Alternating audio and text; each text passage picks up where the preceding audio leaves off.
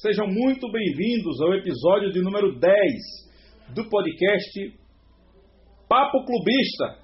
Eu me chamo Linaldo Lima, estou aqui na minha residência aguardando as recomendações de isolamento social junto com os meus amigos, cada um nas suas respectivas residências. E hoje chegamos ao episódio emblemático, episódio número 10, e viemos com a pauta completamente recheada para falar um pouco de história, de raízes do nosso futebol. Cada um dos nossos comentaristas, Ivo Pereira Neto, Márcio Nascimento, Vini Dutra, Milton Lima e o nosso convidado especial de todas as horas, quando fala-se de história, Romualdo Cartacho, está aqui juntamente com o âncora que vos fala para trazer essa contribuição nesse programa. Eu sei que você sabe, mas não custa nada lembrar, igual a aeromoça. Se você está assistindo a gravação desse podcast pelo YouTube, ao vivo, não deixe de se inscrever em nosso canal, dar aquele joinha e ativar o sino das notificações. E se você está escutando esse podcast no seu agregador preferido, não deixe de assinar o feed e seguir o Papo Clubista. É muito podcast na cabeça, quase que eu erro o nome do nosso podcast, meus amigos. Hoje nós falaremos sobre ra as raízes do futebol. Para a nossa juventude de hoje, como todos aqueles que passaram a assistir futebol de 2000 para cá, nós queremos trazer um pouco de história do futebol.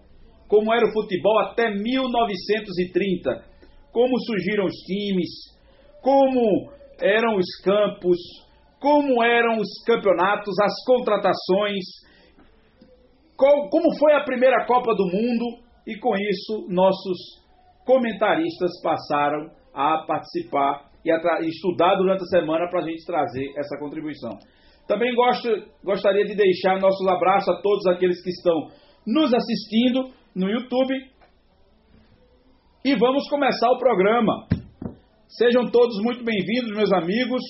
Romualdo, mais uma vez conosco. Márcio Nascimento, sempre conosco. Ivo, Vini Dutra, Milton Lima.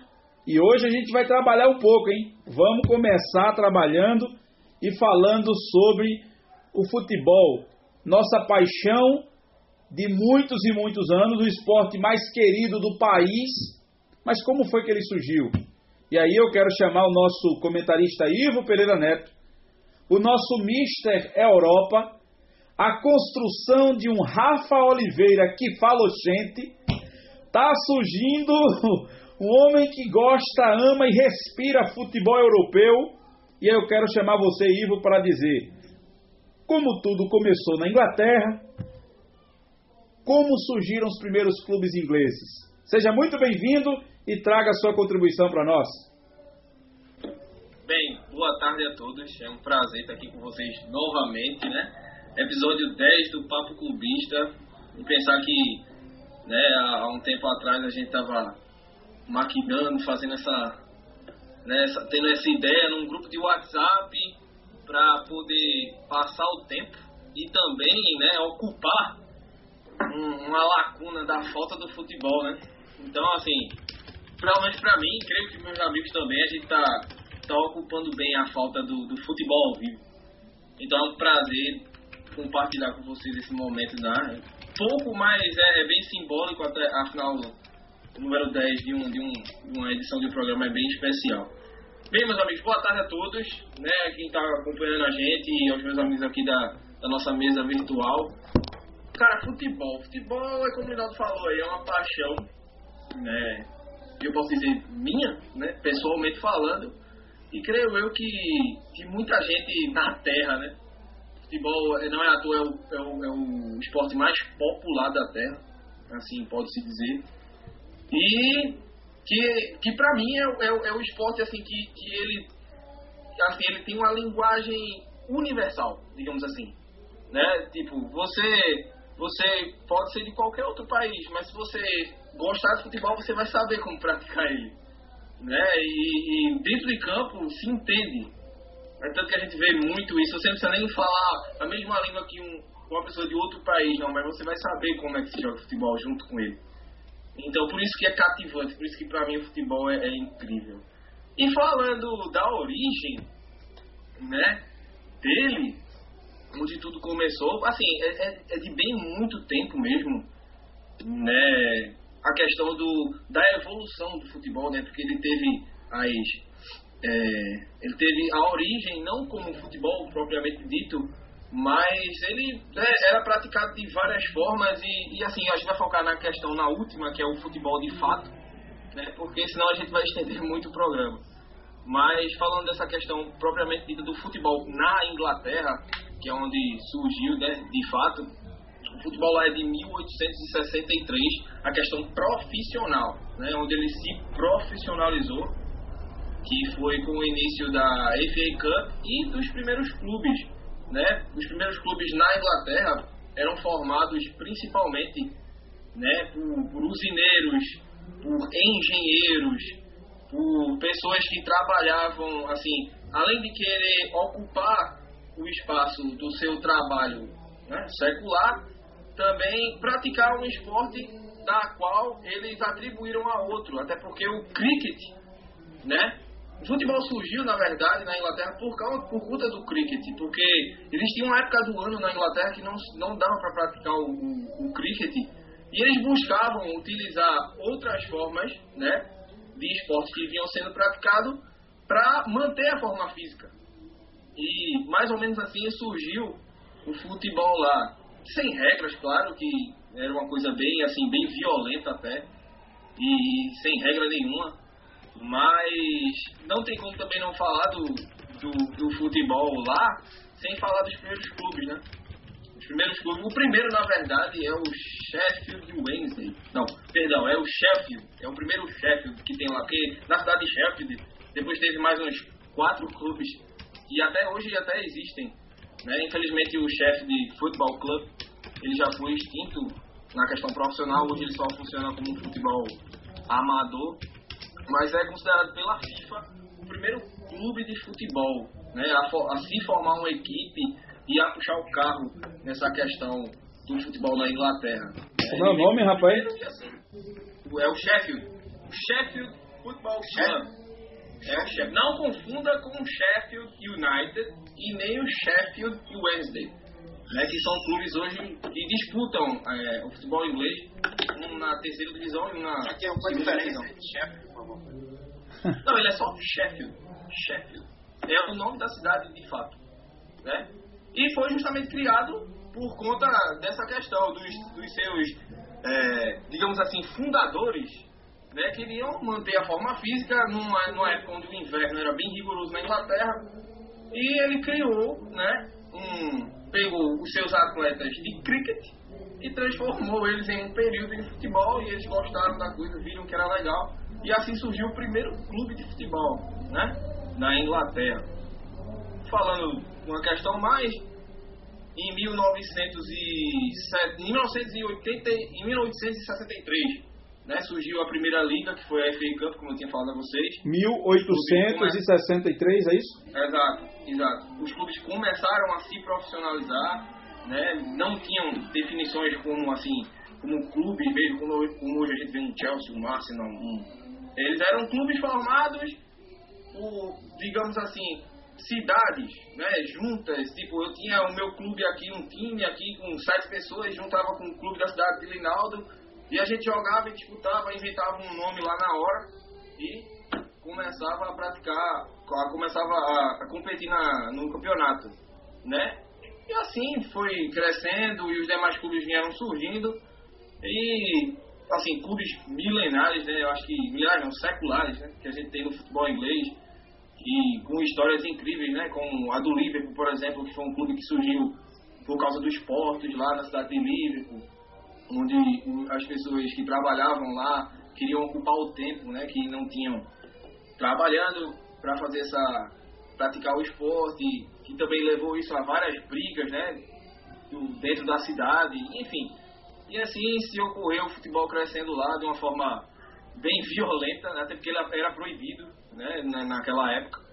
Mas mas se aprofundando mais nessa questão, acho que é, hoje né? Se a gente for comparar com hoje, o futebol tem suas, suas diferenças né? daquele tempo, nem precisa nem se falar, até porque o futebol naquela época era de uma forma assim, além de violenta, os, os, é, os, os praticantes dela eram de, de uma classe assim bem elevada.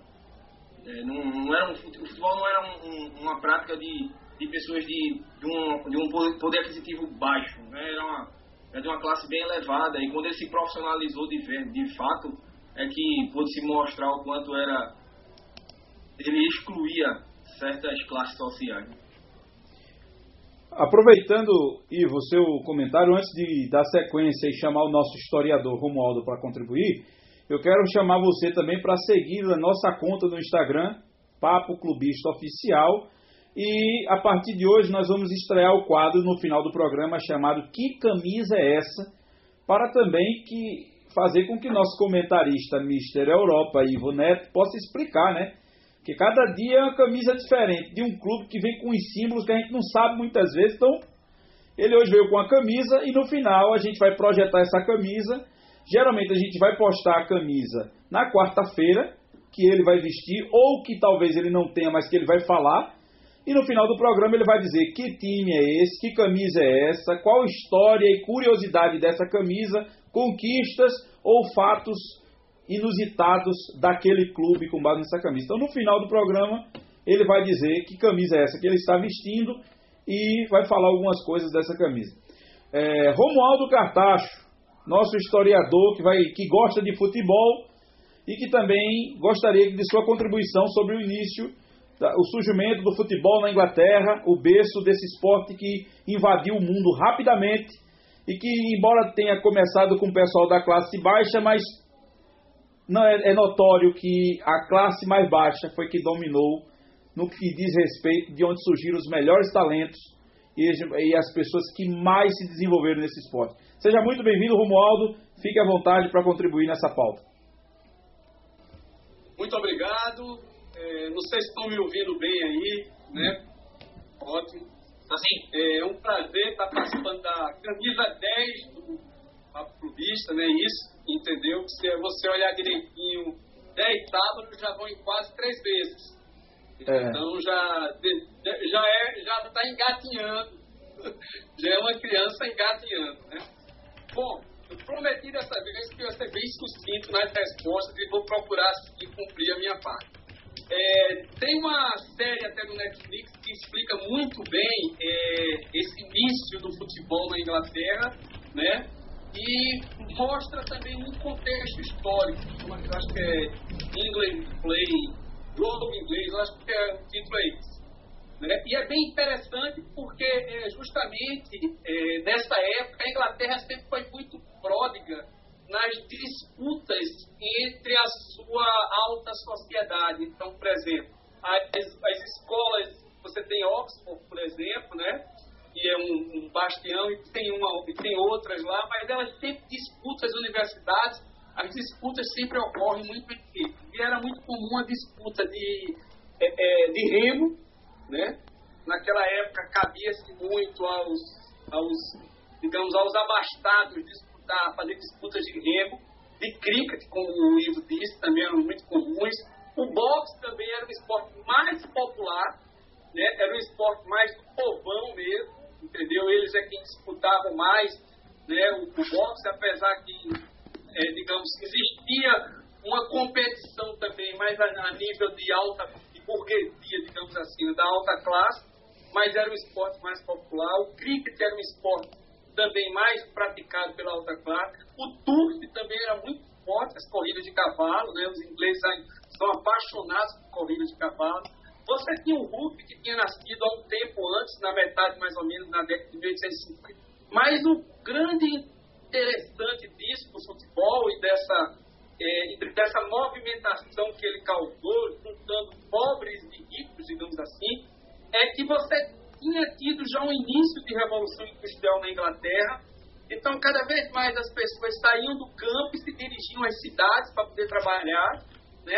As grandes fábricas têxteis, de couro, elas estavam a pleno vapor. Os conglomerados financeiros também estavam ficando muito fortes nessa época.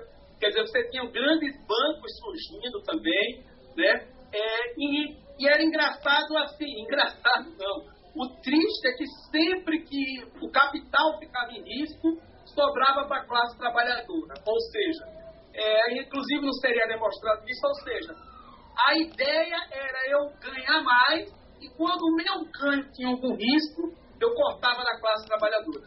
Né? E essa classe trabalhadora, ela que sem opção de diversão, né? começa a acompanhar o futebol e começa também a praticar esse esporte, né?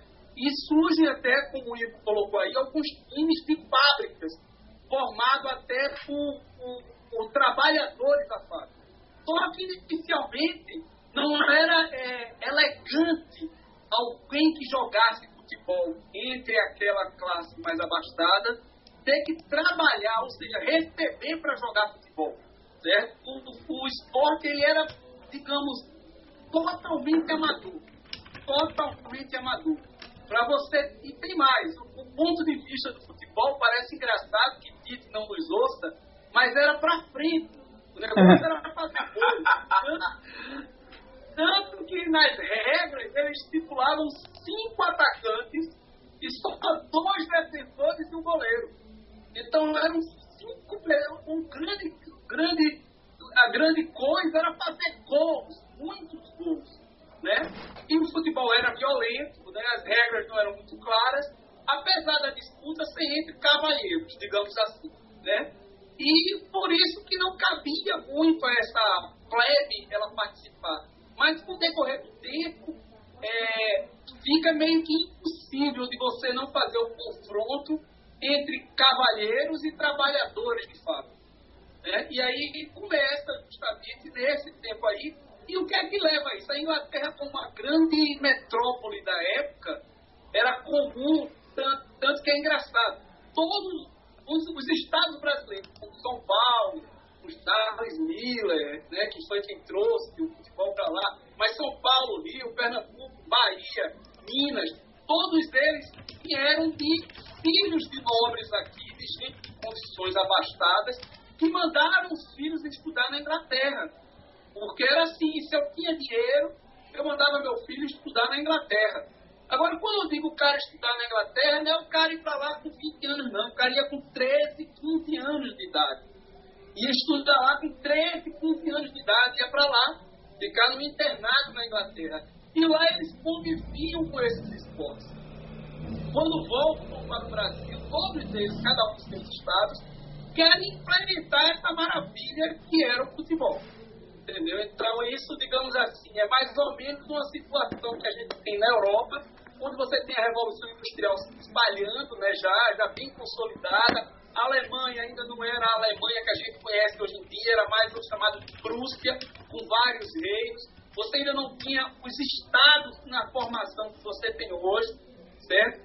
É, na Escócia também ficou muito forte, tanto que os times escoceses são bem antigos, né? Porque existia essa, essa, essa, essa é, como é que eu posso dizer assim? Existia esse intercâmbio entre esses países europeus e entre os nobres deles. Então era um comum todos irem estudar na Inglaterra. Né? E as primeiras rivalidades também, né?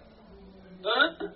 E as primeiras rivalidades também. O futebol inglês era bem rival do escocês. Isso, isso, isso. Mas, mas justamente a rivalidade ela começa dentro das universidades, porque é, não se dava muita atenção ao que acontecia fora delas. Mas com o tempo você começa a ter que, por exemplo, eu tenho um time aqui de cavalheiros, mas eu soube que o time da fábrica tal é muito bom. Então, nos campeonatos que os, os cavalheiros organizam, e é feito para eles ganharem, certo? o futebol ainda não deu brecha para a pianzada participar. Mas aos poucos eles vão participando, é inevitável, e isso vai tomando um rumo tal que vai mudando as condições. Essa mesma coisa acontece também aqui. E lá na frente a gente pode falar um pouco mais. Maravilha!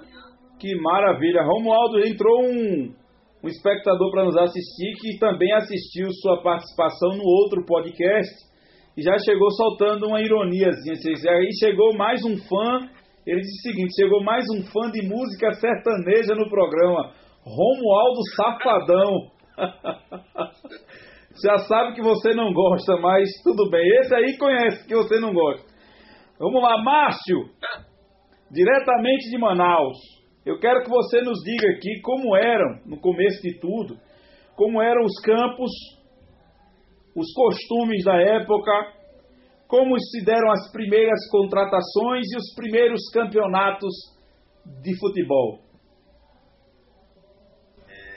Deixa eu dar boa tarde para vocês aí, é, a todo mundo que está nos assistindo. Esse nosso Papo Clubista número 10. É, como o Romualdo falou, já faz quase três meses. Só que assim, que acho que a gente que o Ivo falou aí, logo no início, é, antes de ter o primeiro programa, a gente fez um programa ensaio. Acho que vocês viram, todo mundo Eu sabe faltei. aqui. Eu faltei. Tem um programa ensaio, então a gente já tem uns. Seria o décimo primeiro.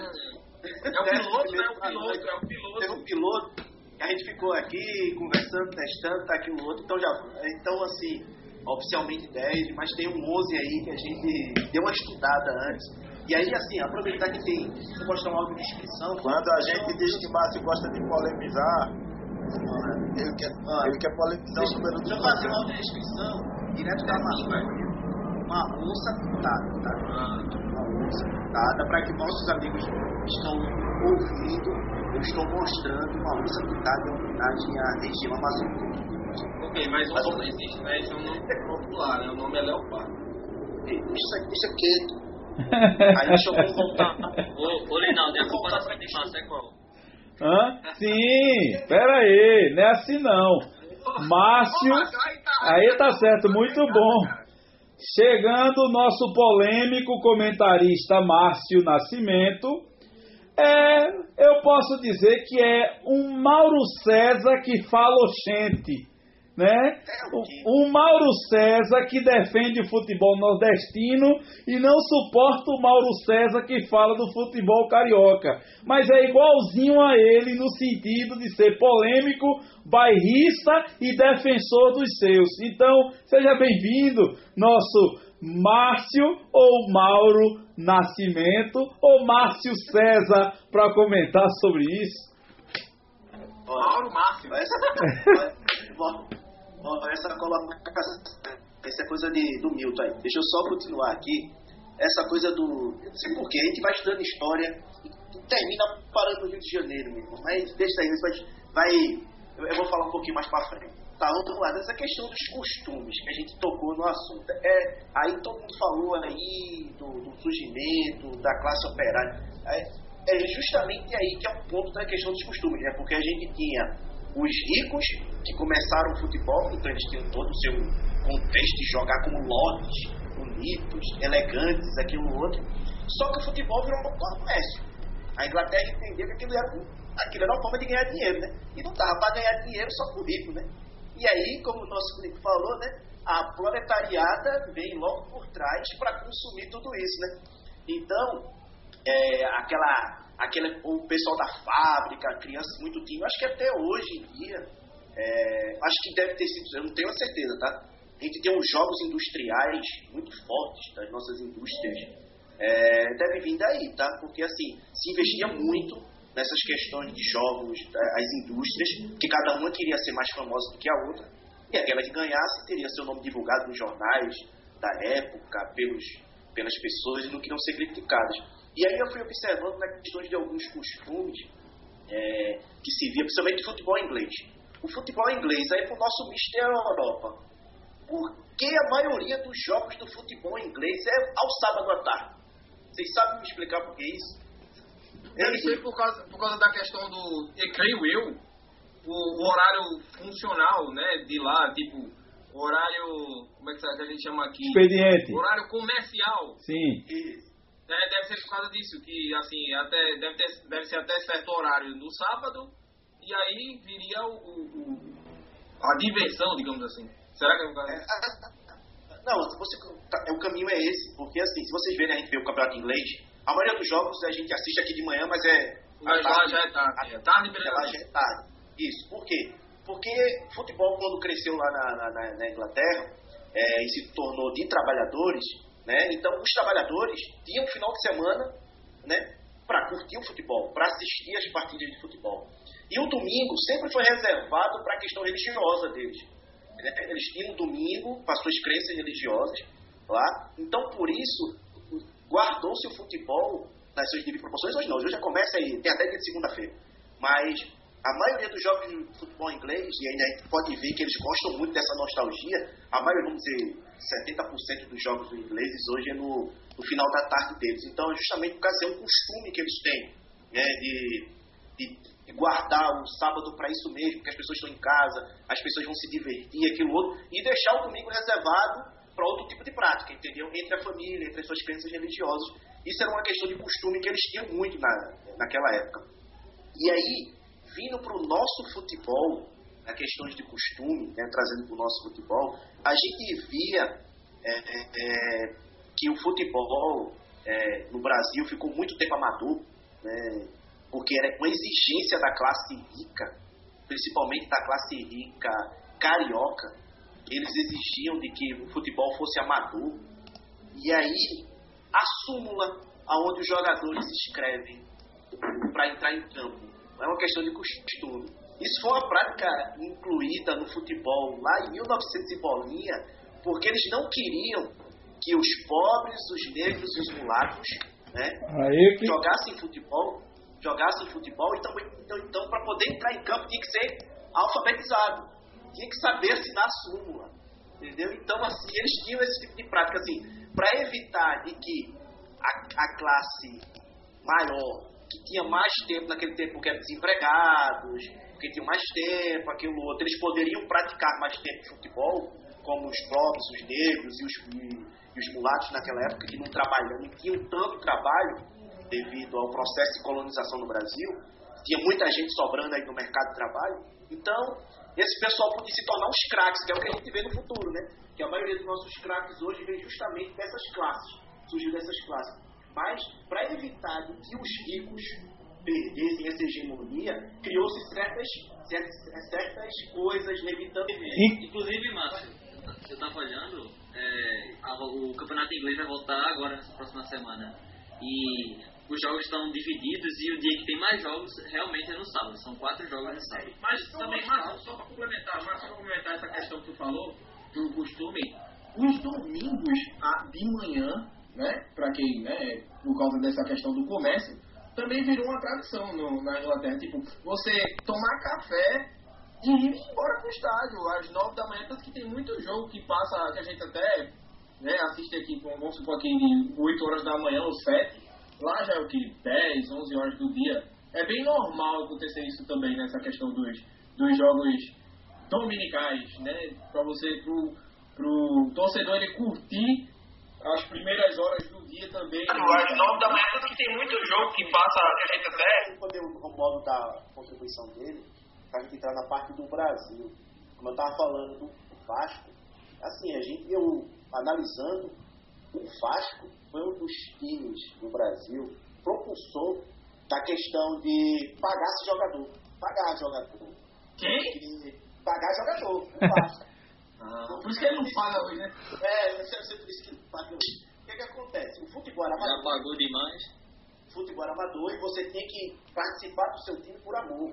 Você não podia nem se transferir, tinha que jogar por amor, por raça.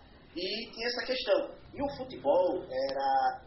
Acho que o material esportivo que se, era usado no futebol era caro naquela época. E vinha da Inglaterra. Então só rico podia ter esses materiais. Então, assim, os materiais utilizado naquela época inviabilizava que os mais pobres praticassem o futebol, né? Não tinha com ter bola, chuteira, essas coisas, sapatos, essas coisas. Os caras mal tinham onde, onde morar e sobreviver. Então, o que, é que acontece? Existia uma liga é, dos ricos, times ricos, e aí entra do nosso amigo fanático Milton. O Flamengo fazia parte dessa lista dos aristocratas, Flamengo, e o Vasco não. O Vasco era formado do time do povão. É, o time do povo, né? O time do povo, historicamente, aonde colocou pobre, índios, mulatos, e vai buscar no subúrbio o Vasco. O Vasco era esse time. Era o famoso pega na rua, o Vasco. Ele ficava olhando a galera jogando bola no subúrbio e trazia esse time deles. O trazia, tentava trazer esse time deles. E aí o que acontece? Esses grandes times proibiram o Vasco de jogar tá? essa liga. É, porque o Vasco propriamente ele tinha os melhores jogadores, porque os caras tinham mais tempo para treinar, não era aqueles filhos de papai que mal batia, ai minha canela, ai você perde esse equipe, não. Era aquele região que chegava assim, eles tentavam separar. E aí fizeram duas ligas. E aí o Vasco jogava nessa liga do subúrbio. Aí tem, é, jogava nessa liga do subúrbio. Depois eles viram que o esporte era uma coisa econômica e os grandões começaram a ir atrás também. E aí o que aconteceu? O Vasco começou a pagar bichos. É da onde começou os bichos, tá? Ninguém recebia salário. Era bicho por jogos. Então, o, o salário do jogador era bicho. Então, ninguém queria perder. Era da, do pescoço para baixo, tudo era canela.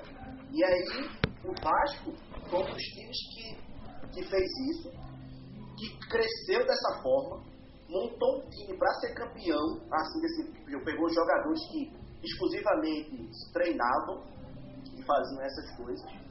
E ele começou a ganhar, e aí os outros times começaram a ver também e começaram a investir. Voltando para a questão de contratação, só uma questão de curiosidade, a primeira, calma, seu Mil, calma, tenha calma. Direito de resposta do você E só depois de Romualdo. É, a gente falou de contratação de dinheiro. A primeira contratação que teve de um jogador, que eu dei uma pesquisada, foi de um escocês do West Brownish. É isso mesmo? Tá certo? West Brownish. West, West Brownish para o Aston Villa e hoje custaria 600 reais com a transferência dele. Já transformando para real. Isso, transformando de libras para reais. Essa transferência custou 600 reais. Foi a primeira transferência, mega transferência. Se a gente der uma pesquisada, mega transferência de jogador. Depois vai aparecer a lista, até cheguei em Cristiano Ronaldo e por aí vai. Mas uma mega transferência naquela época custava 600 reais. Um jogador um time para o outro. Ô Paulo, dê sua opinião aí sobre essa questão de Lembrando, lembrando que tudo isso que você está falando, que no passado era regra, ainda hoje é regra na várzea, no futebol de várzea, que é o futebol mais lúdico desse sentido. Então tem joga quando o jogador ele é bom, ele ele recebe bicho para jogar. Ele tem, você tem clube, tem times hoje de várzea que são os mais antigos, os mais emblemáticos, em que eles mantêm sedes com bares funcionando nos finais de semana e shows para que as rendas revertidas daquilo ali seja para o time, para que o time consiga pagar jogador bom para disputar liga boa e ganhar campeonato. Então esse Citando exemplo, 13 do Vasco, né? é Real da Mostardinha, Real da Mostardinha, né? Isso mesmo. Isso mesmo. Então vamos lá, Romualdo, dê sua contribuição nessa parte e o Milton na sequência fala. Veja só, é, como eu falei antes, né, em relação à Inglaterra, é, aqui no Brasil também não é diferente. E o motivo até, estou pontuando que o Vasco é conhecido como time da virada, surgiu muito nessa época, porque o time do Vasco, como era formado até por negros, em alguns negros no time, era formado, bancado, digamos assim, pela comunidade portuguesa, que basicamente eram donos de padarias para o Rio de Janeiro, né? imigrantes portugueses, e é, eles conseguiam, é, digamos, alguns trabalhavam nessas padarias e eram liberados para poder treinar, né, digamos assim, e jogar futebol. Então, por que, é que o Vasco foi conhecido como time da virada? Por quê? Sempre nos jogos contra times como Fluminense e América, que eram referenciais naquela época, eles partiam na frente, porque tinham mais técnica, mais qualidade no primeiro tempo. No segundo tempo, eles cansavam, e aí o Vasco, como tinha melhor vigor físico, virava o jogo. E ficou conhecido como o Vasco, time da virada, por causa disso. Isso é bem relatado no, documentário que tem mesmo no futebol brasileiro, são em três capítulos, tem no YouTube, é uma, uma produção da HBO, não tem dentro da HBO, mas tem no YouTube liberado.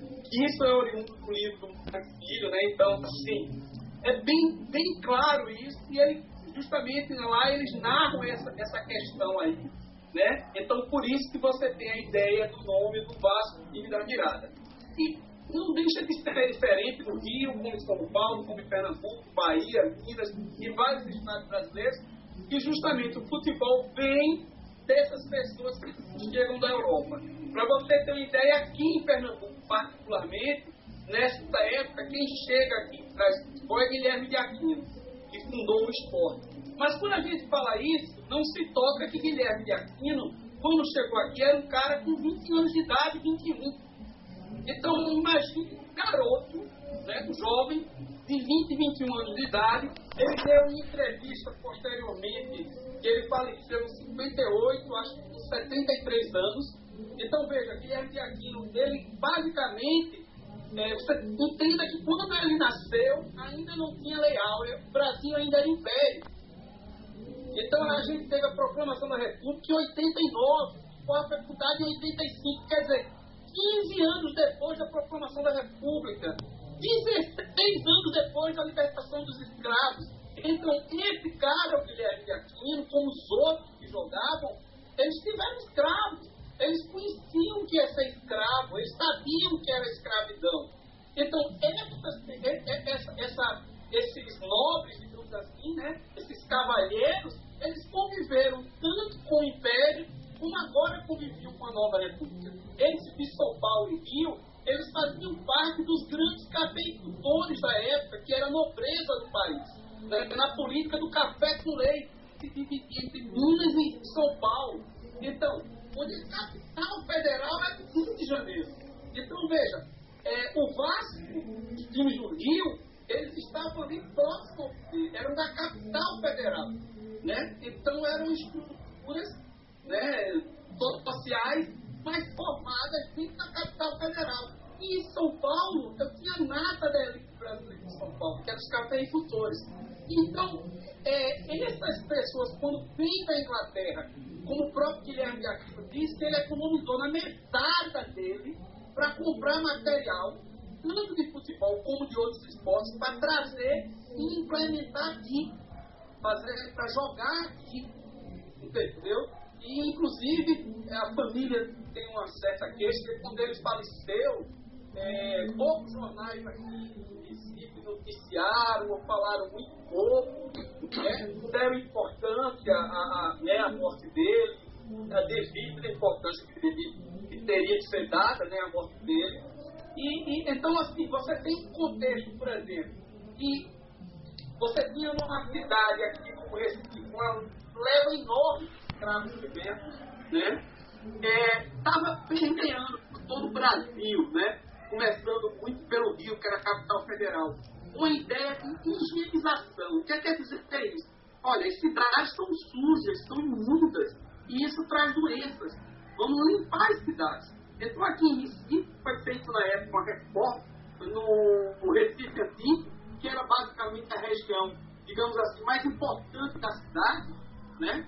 Foi feita uma reforma onde você tinha ali em torno de 13 a 15 mil moradores, né? E desses moradores, quase 10 mil foi botado para fora. Não é como hoje que a gente tem que negociar, que a prefeitura. Não, é botado para fora, amigo. Derruba os casebres, derruba os cortiços. Eles vão morar onde quiserem, que seja bem longe daqui. Entendeu? Então, esse processo de higienização das cidades, ele foi ocorrendo, mas ele foi ocorrendo na porrada. Em Recife não foi diferente. Então, se preparou a cidade, digamos assim, né? É, falsamente colocado, para a modernidade. Vamos copiar as cidades. A gente queria copiar a capital federal, que era o Rio, e o Rio queria copiar as metrópoles europeias. Então, era desse jeito. A gente estava chegando aqui no, no, Nordeste, não tanto, mas no Sul, muito imigrante, né? Muito, muito mesmo. É, estima que no primeiro ano de imigração chegou 30 mil pessoas para São Paulo, Rio e Minas. Né? É óbvio que algumas dessas pessoas também vieram para o Nordeste, mas você estava chegando com muitos imigrantes, você estava começando a ter uma, uma classe assalariada, né, que estava recebendo salários, mas entenda bem que a situação ainda era de que a grande massa da população era pobre e preta. Né? Grande massa da população era pobre e preta. E essa população, né, você tinha aqui um processo de industrialização, mas ainda muito fraco, né? ele não era tão forte como era na Europa. A gente investia aqui muito fortemente no sul do país na cultura cafeeira. Né? O café era nosso grande produto de exportação. Os barões do café eram as famílias representadas pela família Matarazzo e outras lá presentes. Né? Então, esse era. Recife não pontuava mais com o destaque que teve quanto capitania de Pernambuco, digamos. Né? A gente aqui tinha também uma elite local muito forte. E o futebol chega justamente por essas pessoas aqui em Pernambuco. O Guilherme de Aquino tenta inicialmente levar ele para o Náutico. É, o grupo lá formado pelo. Na época você tinha um conselheiro, mas é o grupo Bento Magalhães, que é muito forte, foi quem fundou o Náutico. Esse grupo era contra porque achava que era um esporte de troca de pé. Né? E vale a gente ressaltar que o futebol aqui, quando começou a ser praticado, ele era muito praticado e teve um grande impulso graças aos trabalhadores ingleses que investiam no país.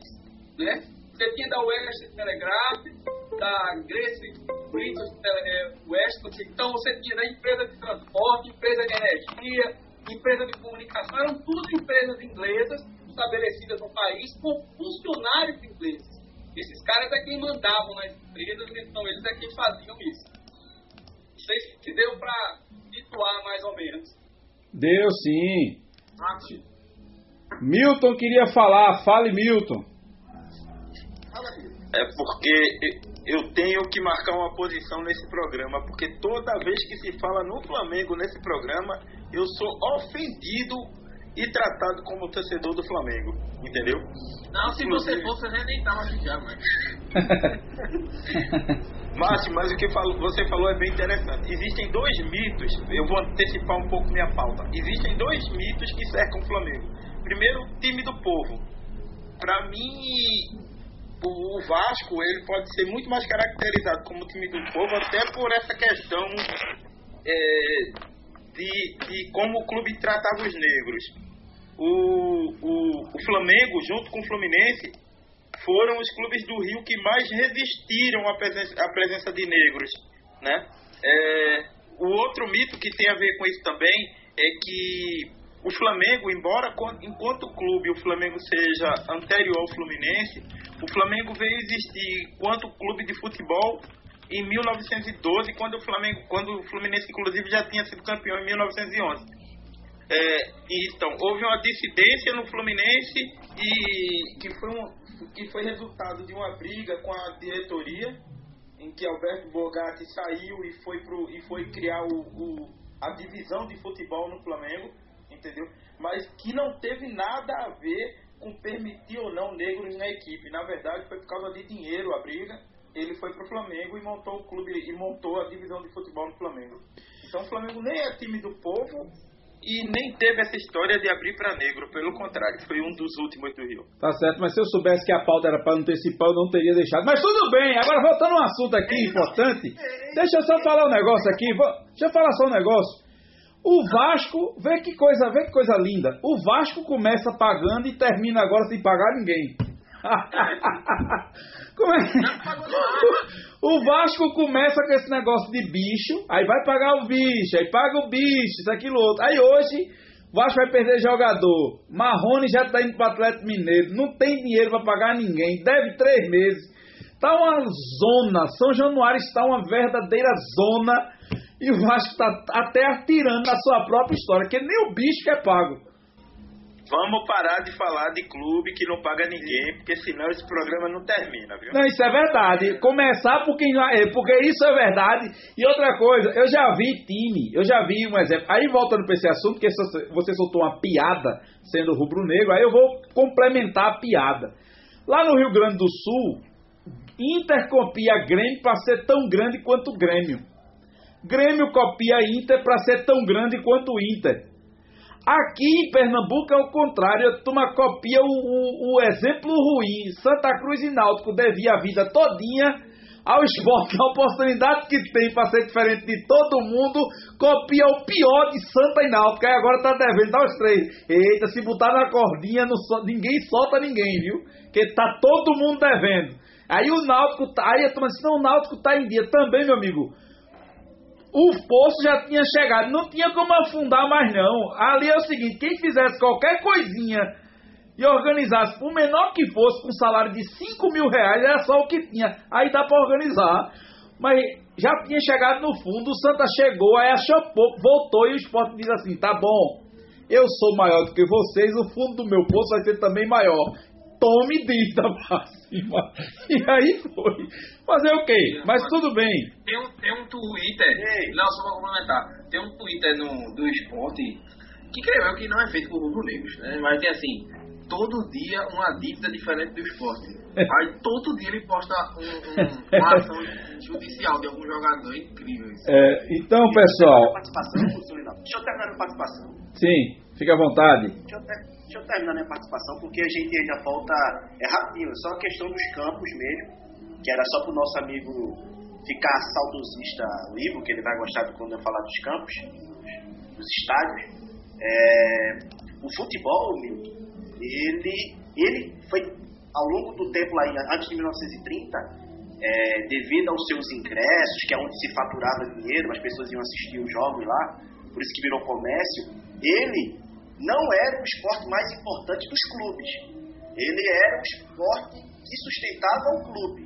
Tipo, o que era importante para os clubes era terreno, cricket, sinuca, peteca, sei lá, Isso. qualquer coisa tipo. E aí, o futebol, a renda do futebol era para sustentar esses, esses clubes, esses, a, a- como eles chamavam de pontos de encontros da aristocracia, né? Eles se encontravam ali, o clube tinha que se manter, ter uma, uma grande sede. Então, o futebol, como era popularizado lá, eles podiam cobrar essas taxas. E aí, verificando na questão dos estádios, o estádio mais antigo do mundo, né? E fica na Inglaterra, é o Sandgate Road, 1804 ele foi construído. De madeirinha, bonitinho. Na cidade de Sheffield, fica ele.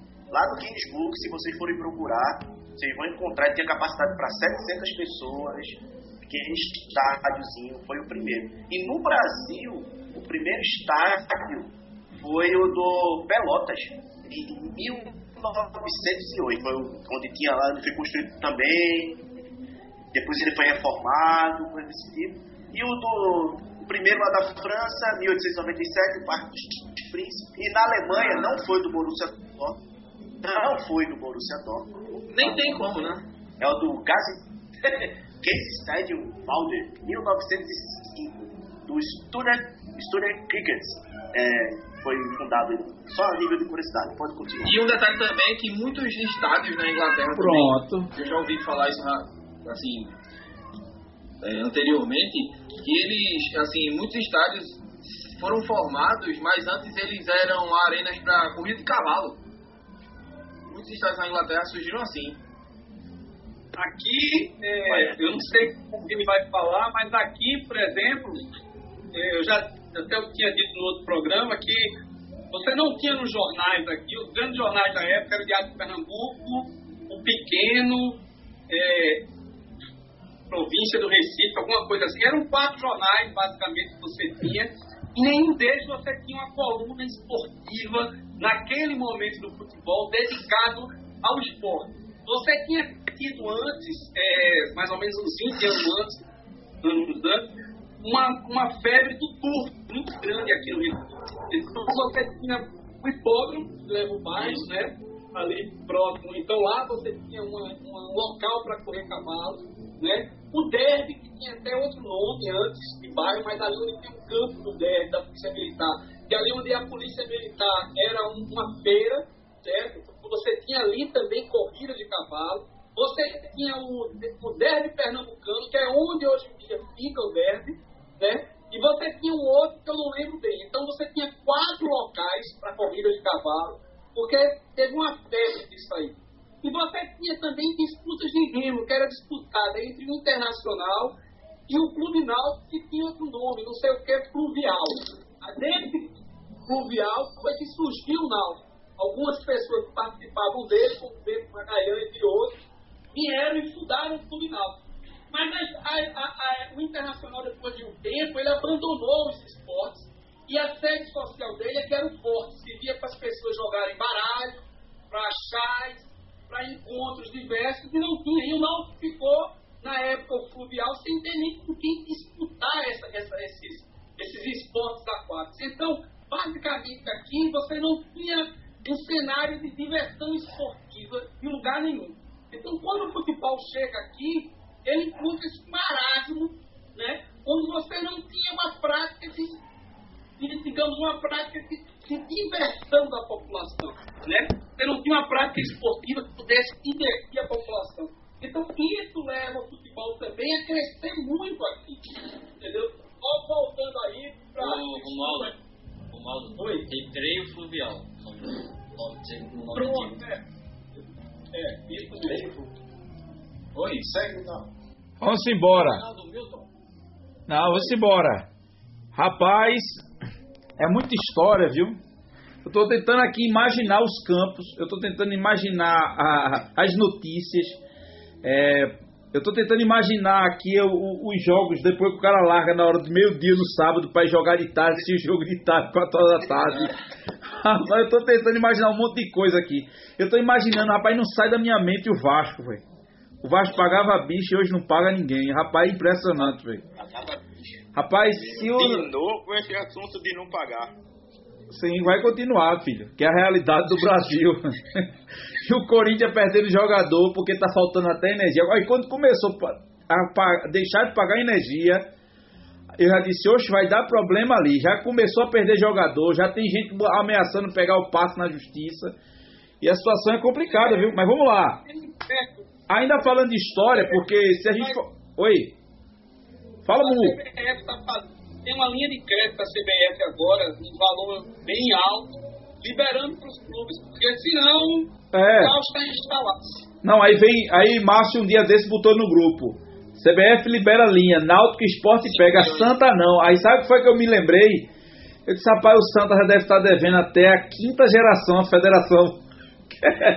e aí, como é que vai ter crédito se não paga? Linaldo, E o esporte também, se pagarem esse valor, também não vai pegar esse dinheiro, não vai não. até porque o esporte deve a CBF. Vixe! Deve a CBF, deve a- e a Globo, que o dinheiro na verdade é da Globo. É, na verdade, se- Eu eu- o- eu- é, Milton tá fazendo, tá tentando fazer uma, um acordo com a CBF para pegar pelo menos 2 milhões e meio dos 5 para ir abatendo os outros 2 milhões e meio da dívida que o esporte tem. Pelo amor de Abatendo Deus. 16 milhões de reais da Globo. Mas vamos lá. Milton Lima, chegou a sua vez, meu querido, meu comentarista da palavra abalizada.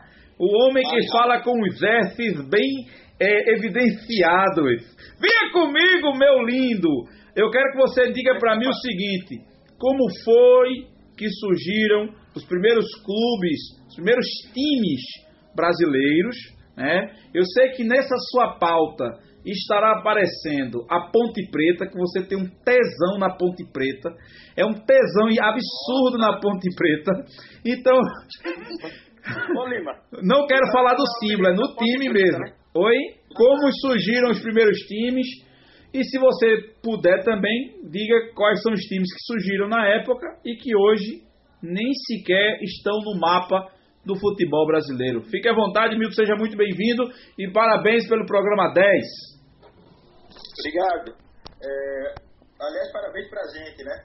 É, eu fico muito feliz de, de fazer parte hoje do, do elenco fixo do programa. É, e realmente para mim é uma, é uma realização. Infelizmente, a minha ideia de abrir o programa estourando uma champanhe não foi acatada, mas quem sabe por 20 a gente consegue. É verdade. É, outra, pessoalmente, né? quem sabe, quem sabe. Outra, é, outra coisa, uma vez o, o Lobo Mal me perguntou, meu filho, por que, que você fala tanto S? Eu é pra dizer Santa Cruz. Da barreira. É, barreira. É, mas o âncora tem a obrigação de sorrir, porque aí eu fico. Piada pro âncora, né? Piada pro âncora. mas tudo bem. É, vamos lá. É, na verdade, falando um pouco de cronologia propriamente, o primeiro clube formado no Brasil em 1888 foi o São Paulo Atlético Clube, que não é o São Paulo Futebol Clube, tá? São Paulo Futebol Clube surgiu depois. Tem algumas coisas interessantes aqui. Eu- Esse, inclusive, o São Paulo Atlético Clube, ele foi fundado no dia 13 de maio por coincidência, por coincidência a data de fundação do maior clube do, do Nordeste, é, e do Norte e Nordeste, obrigado, em 1890, vocês veem, o clube foi fundado em 1888, né? E, e, no entanto, Charles Miller só chegou no Brasil trazendo a bola debaixo do braço em 1894. Né? Ele trazia exatamente isso. Ele trazia duas bolas usadas, um par de chuteiras e um livro com as regras do futebol.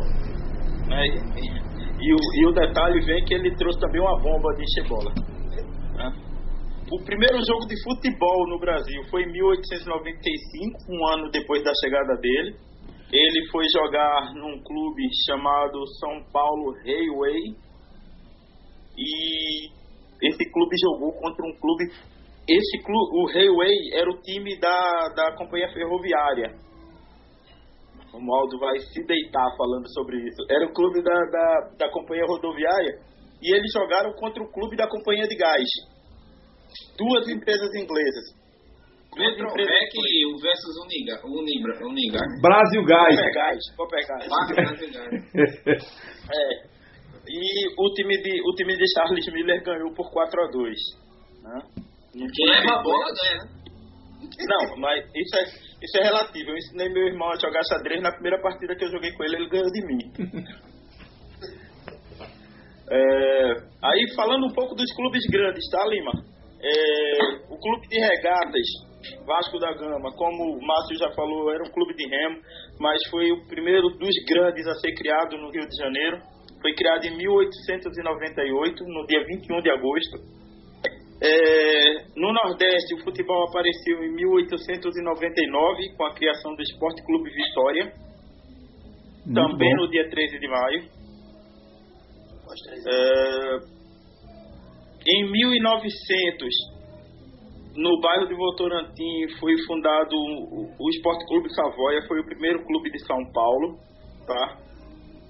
E deixa eu falar agora da Associação Atlética Ponte Preta.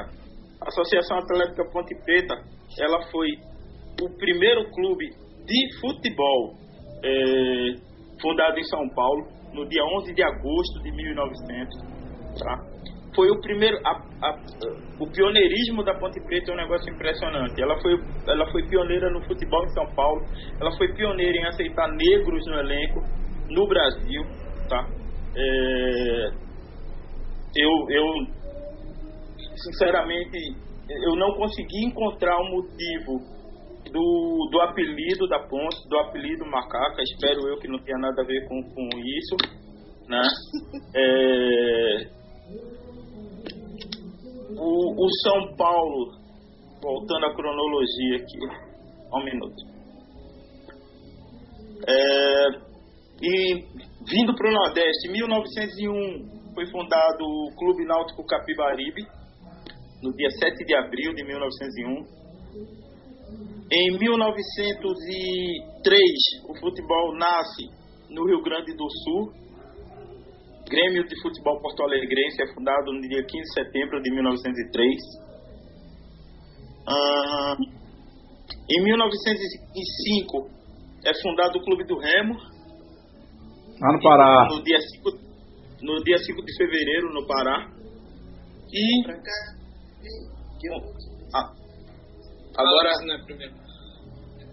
O nosso, a nossa grande alegria. Para a nossa alegria, no dia 13 de maio de 1905, nasce o maior do Nordeste. Né? Não dizer o nome, não que vocês sabem.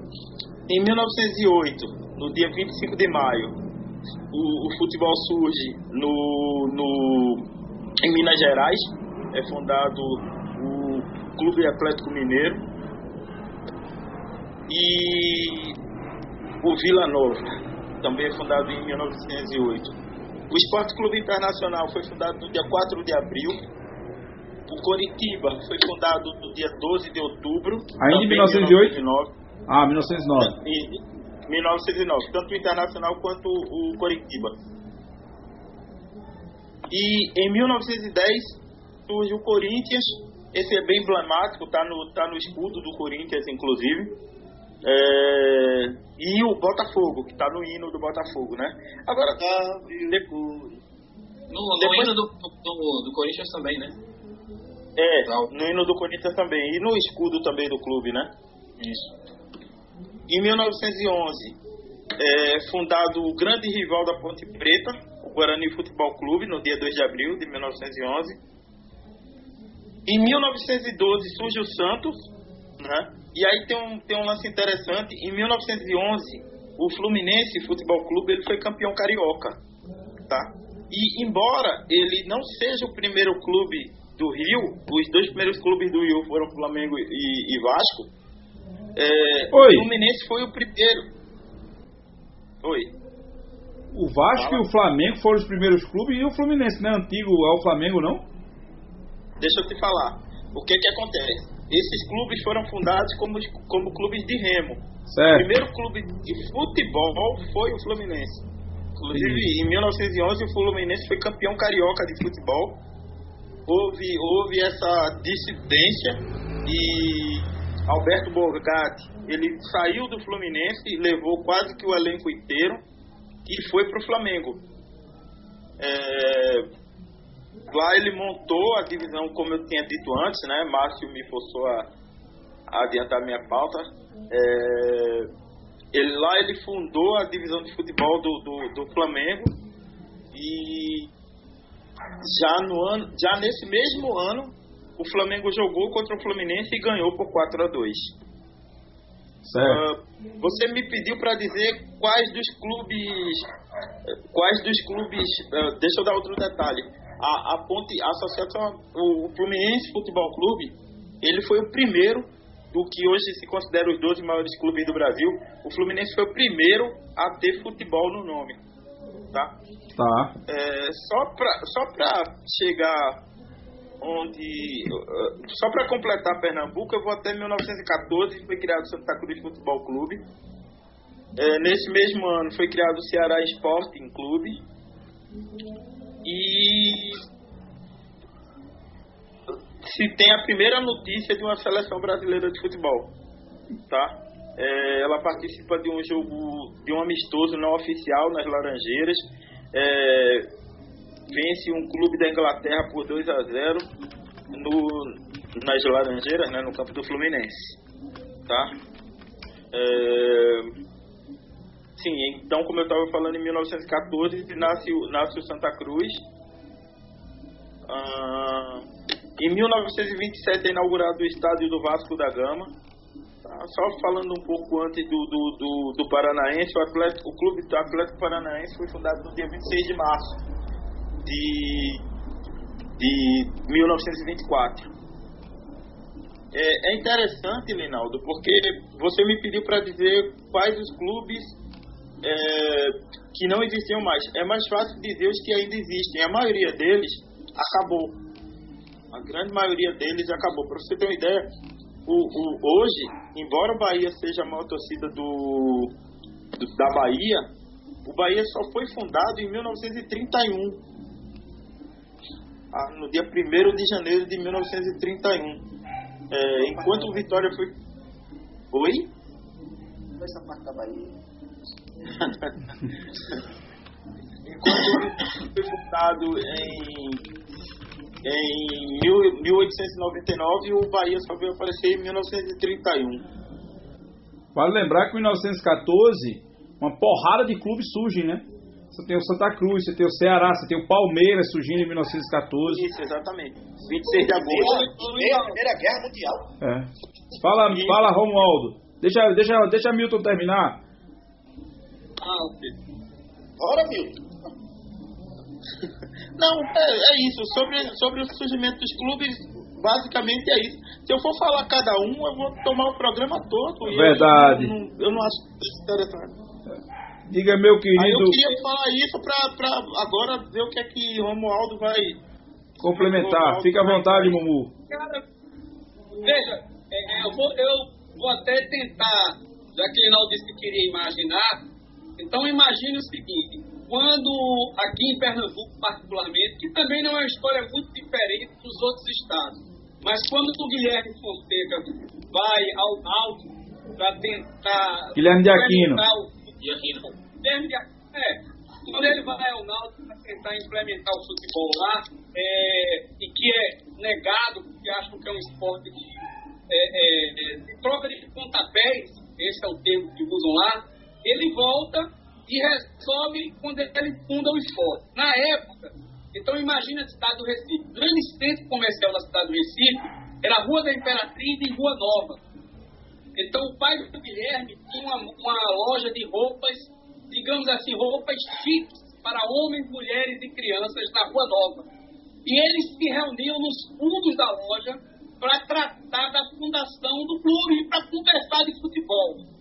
É, Nisso aí, o Guilherme, eles resolvem fazer um estatuto para poder criar o clube. Antes da criação do próprio clube, eles começam a praticar e treinar. E Guilherme, como não tinham pessoas aqui para fazer isso, poucos conheciam o futebol, né? Ele vai às empresas inglesas que tinha aqui. Quando a gente fala em empresa de ferrovia, lembre-se que também a gente tinha aqui o um bondinho, ainda puxado por burros, e que pertenciam às empresas inglesas. Né? É, pertencia à empresa inglesa, a empresa de telégrafo era da empresa inglesa, a empresa iniciante em telefonia era uma empresa inglesa. Então você tinha uma gama de ingleses, tanto que aqui em Recife tem cemitério dos ingleses, né? que é justamente porque é, a religião era diferente, não existia nada de religião anglicana aqui. Esses ingleses é que implementaram e trouxeram a religião anglicana, a religião anglicana para cá. E o Guilherme, como falava muito bem inglês, chamou esses caras para praticar futebol. E eles ótimo, eles jogavam em quê? Em espaços pequenos entre eles. E aí eles foram praticar futebol no campo do derby. Então começaram a treinar lá. E nisso aí que começou a treinar, alguns rapazes do Náutico passaram a fazer parte desse treino. E aí o pessoal do Náutico soube ficou irritado com isso e terminou se dando por vencido implementaram lá um setor de futebol, digamos, de esportes terrestres. Então, veja, você tinha a prata Nascia um clássico. e se implementou algo chamado esportes terrestres. Entendeu? Então, veja a diferença daí. E aí, o primeiro jogo aqui foi do esporte contra um combinado de funcionários ingleses vários ingleses assim, que no esporte, se eu não me engano, jogou época. Mas imagine a cena, eu li notícias antigas diziam que eles, quando estavam treinando, a meninada ali também da rua corria para ver, achava uma loucura aquilo, atirava pedra, né? Então, veja que era uma coisa muito estranha a paisagem da época, né? Então, o primeiro jogo dele foi noticiado até pequenas notinhas em jornais, mas foi, antes de tudo, um acontecimento festivo. Teve uma banda da polícia tocando antes. É, as moças. Lembra que, como eu disse, você não tinha muita opção de lazer. Então, aquilo virou um acontecimento, porque os cavalheiros da época, aqueles caras que eram a nata da sociedade recipiense, é, Recife era uma cidade com cerca de 120 a 150 mil pessoas em 1900. Então imagine, tem 20 a 150 mil pessoas. Isso coube no jogo do Maracanã, Brasil e Paraguai. Deu 180. Entendeu? Então, é, esse é o tamanho da cidade. Né? E, e, obviamente, isso era um evento festivo, onde as moças iam armadas com seus vestidões e tudo mais, né? seus chapéus, e os rapazes, os cavalheiros, queriam impressionar essas moças. E o primeiro jogo, apesar de o time inglês ser franco favorito, se deu um empate. No outro dia saíram algumas notinhas pequenas em jornais, boa parte delas criticando o tipo do jogo, criticando que o lamaçal que era e tudo mais.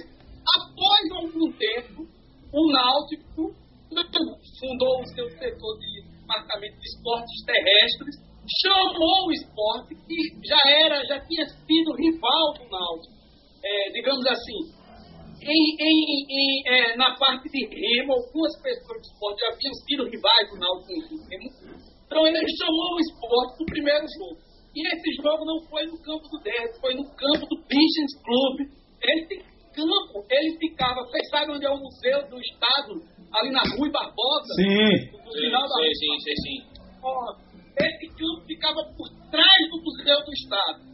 Né? Então era o campo do British Club, que hoje em dia o British Club é lá na Rosa e Silva, depois o Náutico. Isso. The, The British Country Club.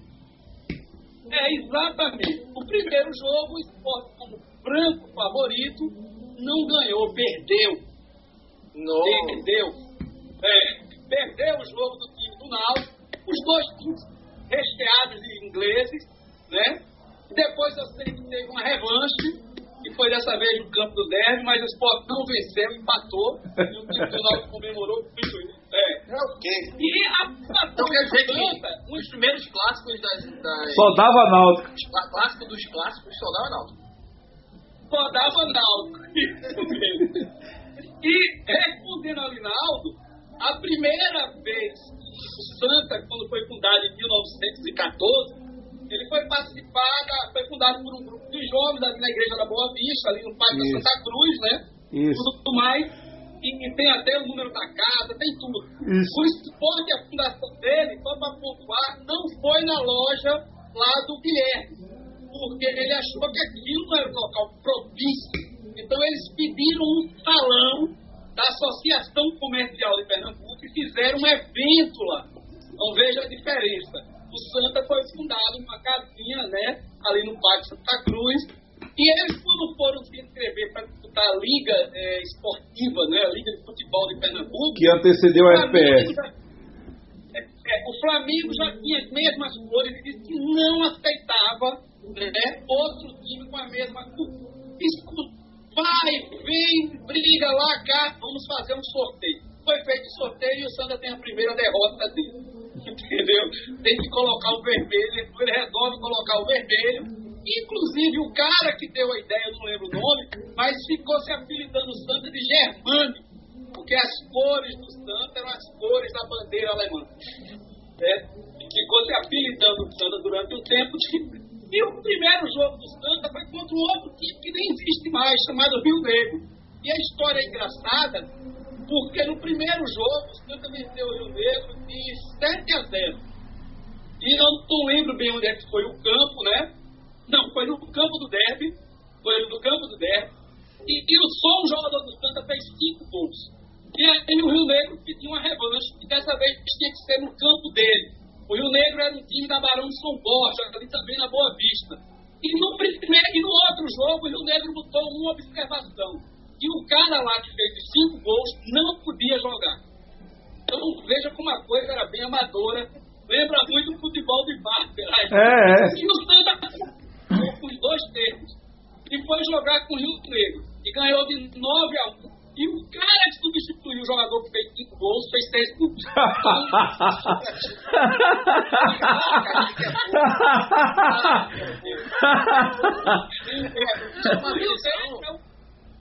É, é um dos times que não existe mais, entendeu? E era engraçado também que os jornais, na época, quando eles davam a escalação, para pontuar esse negócio de cavalheirismo, eles colocavam jogou doutor fulano de tal, senhor fulano de tal foi o goalkeeper, que era o goleiro.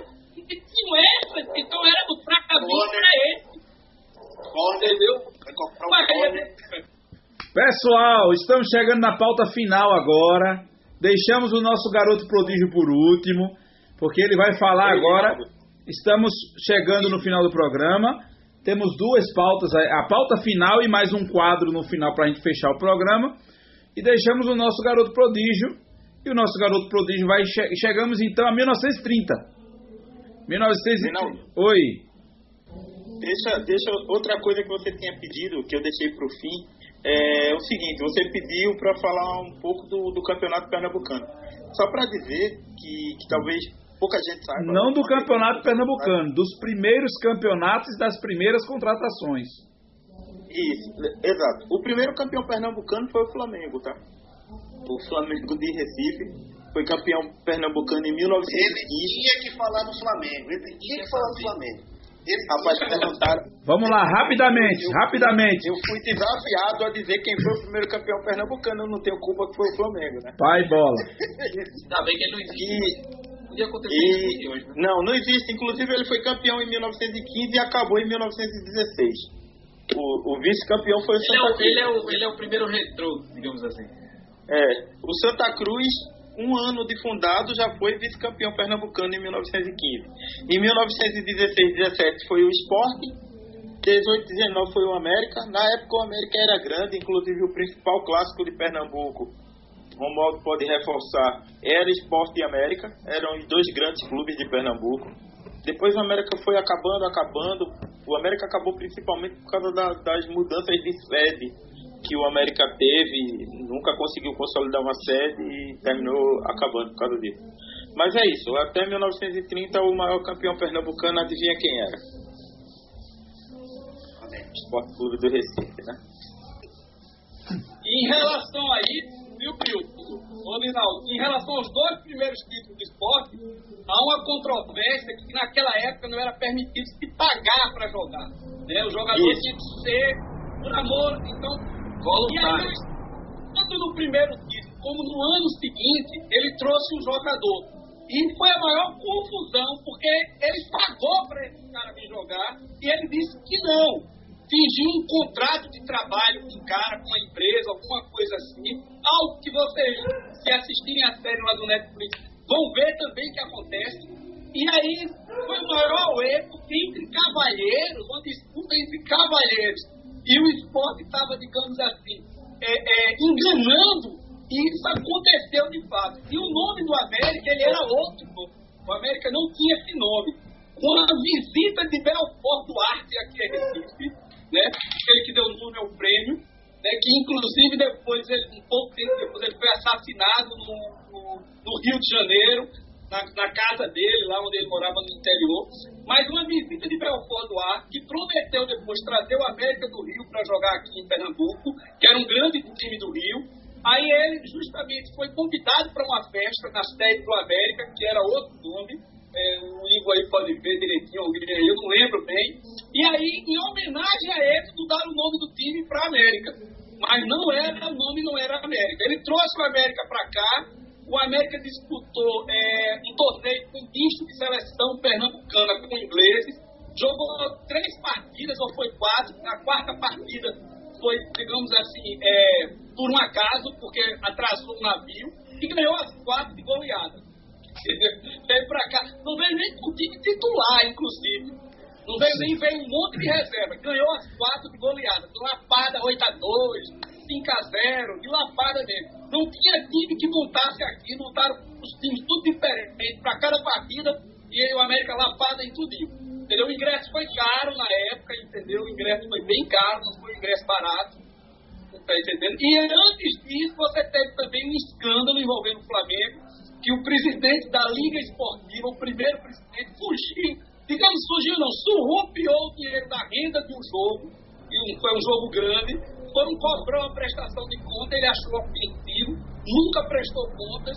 O Flamengo, indignado com isso, porque foi vergonhoso, é, a, toda a diretoria da Liga Esportiva entregou os cargos, indignado com o presidente, e o Flamengo expulsou ele dos quadros, porque ele era também diretor do Flamengo, e pediu desculpa à Liga Esportiva. Então, roubo já vem, ó.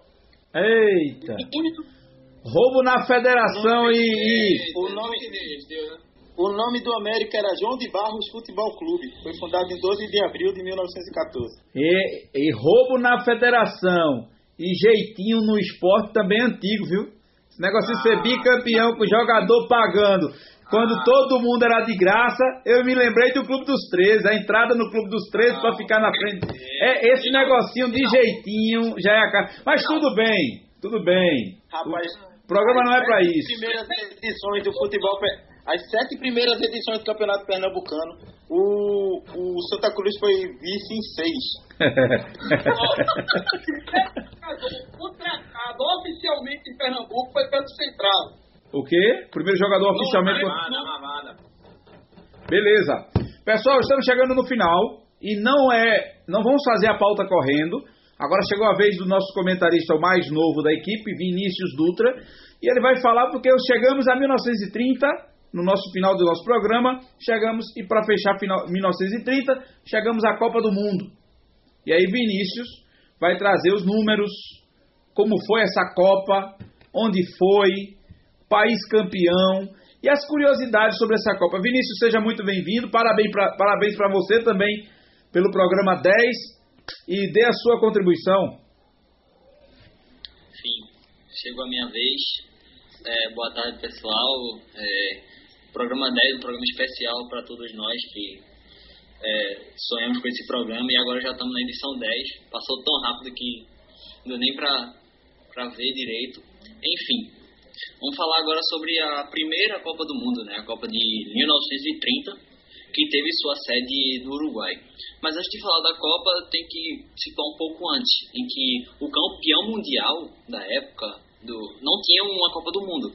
E os campeões mundiais do futebol eram que eram campeão olímpico na, na categoria. Então, os campeões olímpicos eram considerados campeões mundiais de futebol. Mas, em 1929, o, uma reunião em Barcelona, o francês Jules Rimet decidiu criar a Copa do Mundo. E então, ele escolheu o Uruguai como sede por alguns critérios. O primeiro é que era 1930 e era o ano do centenário da independência do país. E o segundo critério era que eh, a Celeste vinha de dois títulos olímpicos seguidos, em 1924 e 1928. Então, esses foram os dois critérios. Lá na Copa, eh, teve, tinha três estádios: o Centenário, Pocitos e Parque Central. Centenário tinha, tem 100 mil, tinha 100 mil eh, Capacidade para 100 mil pessoas. Isso. O Pocitos e o Parque Central era 20 mil pessoas. Não teve eliminatórias, os times que eram afiliados à FIFA foram convidados. Mas teve um pequeno problema, porque o Mauro tem maior propriedade para falar que eu, que nessa época a Europa vinha passando por dificuldades, a chamada depressão Europa, e muitos times não queriam vir, porque muitas seleções no caso, porque a maioria ainda era formada por jogadores que trabalhavam e eles não, não queriam, não teriam condições de vir. Mas, é, então, grandes seleções, como por exemplo a Inglaterra, que é, não, não veio à Copa. E, só que, como é, a, a FIFA decidiu que ia bancar o custo desses países, eles conseguiram trazer algumas equipes europeias. O regulamento do campeonato eram quatro grupos de três times e passava o primeiro colocado. O curioso é que na primeira Copa do Mundo a vitória valia dois pontos em vez de três pontos, como é hoje. Então a vitória valia dois pontos e o empate valia um ponto. E agora para falar do Brasil, o Brasil é, foi para a Copa, mas com alguns problemas. Devido a alguns problemas políticos, a, a Federação Paulista não cedeu jogadores é, para a seleção brasileira para poder ir para a Copa. Só um jogador de São Paulo foi. Então, com um time montado às pressas, a equipe acabou em sexto lugar na competição, ganhando uma partida e perdendo outra, acabando ficando de fora, porque a, em segundo lugar, em primeiro lugar ficou a Iugoslávia. Então, agora vamos partir para a, as curiosidades da Copa, né? É, o artilheiro da Copa foi um argentino, o primeiro artilheiro da Copa foi argentino, e fez oito gols, Guilherme Stabile, e foi o primeiro a fazer um hat-trick em Mundial. Olha aí, a Argentina é o primeiro artilheiro, é o primeiro a fazer hat-trick. Para alegria de Márcio, só que não. Ainda bem que não tinha gol do Fantástico.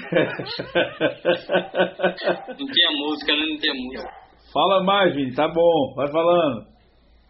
O primeiro gol foi marcado pelo francês Lucien Laurent, aos 19 do primeiro tempo, na goleada de 4 1 sobre o México. O engraçado é que foi o primeiro gol e o primeiro jogo não tinha o país sede, né, que costuma ter hoje nas Copas do Mundo. Como, de, como eles já tinham ganhado as duas primeiras, as duas últimas Olimpíadas, o favorito, o campeão foi o Uruguai. É, conseguiu fazer.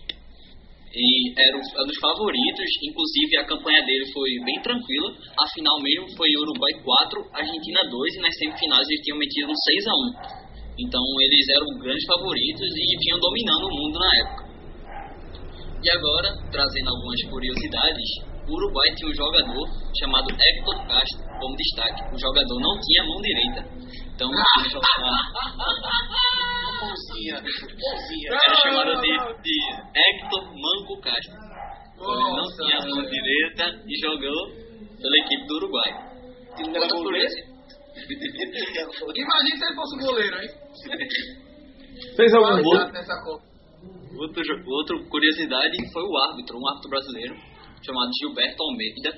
Ele deu o apito final da partida entre Argentina e França, quando ainda faltava seis minutos para terminar o jogo. Então, a torcida, os argentinos ficaram com raiva. Será que esse cara tinha raiva da Argentinos não. Era louco, velho. Os uruguaios, os queriam que a França ganhasse. Então, eles ficaram com muita raiva. Então, invadiram o campo, teve uma maior confusão. Aí E tava quanto o placar? 1x0 pra Argentina. Ixi, Esse ato brasileiro. tinha que ser, meu amigo. Aí, depois de toda a confusão, o árbitro, a polícia retirou os torcedores, reiniciou o jogo, que ainda terminou com a vitória argentina. E trazendo a última curiosidade, e eu acho que é uma das mais engraçadas, é, vocês sabem quem foi que fez o primeiro gol do Brasil na história das Copas do Mundo? Não, eu não, eu não lembro. Eu não sei. Não.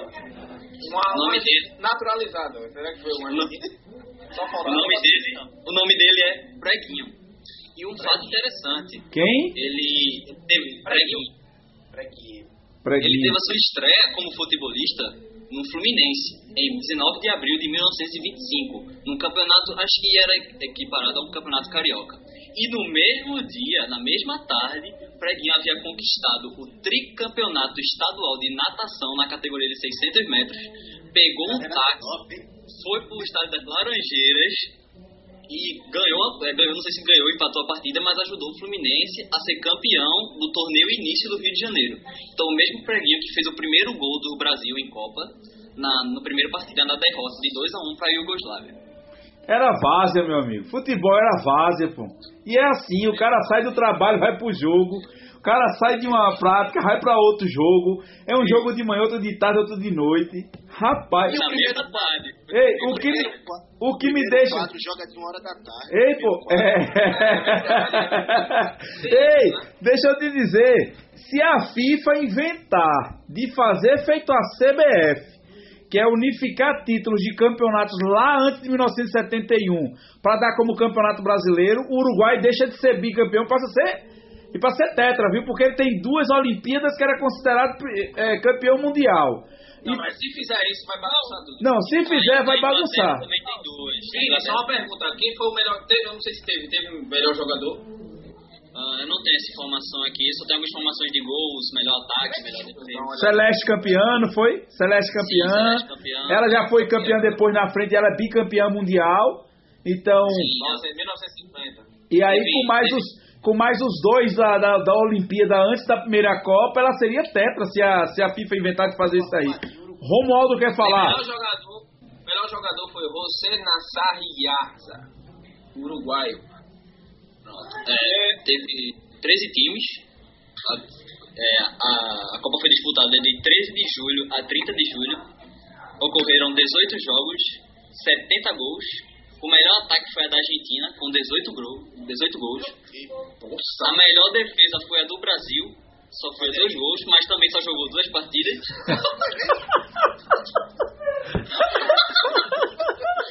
jogou duas partidas, perdeu uma, ganhou outra, ganhou uma, goleou a Bolívia e perdeu para a Iugoslávia, numa 2x1, então foi os dois que sofreu. O pior ataque foi o da Bélgica e da Bolívia, com nenhum gol marcado.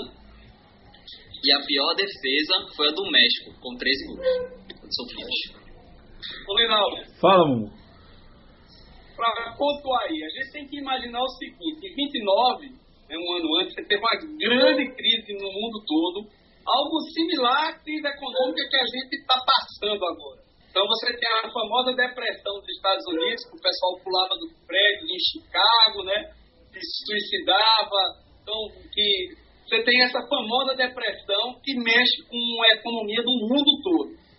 Segunda coisa, imagine uma viagem de vapor da Europa para o Uruguai. Nossa.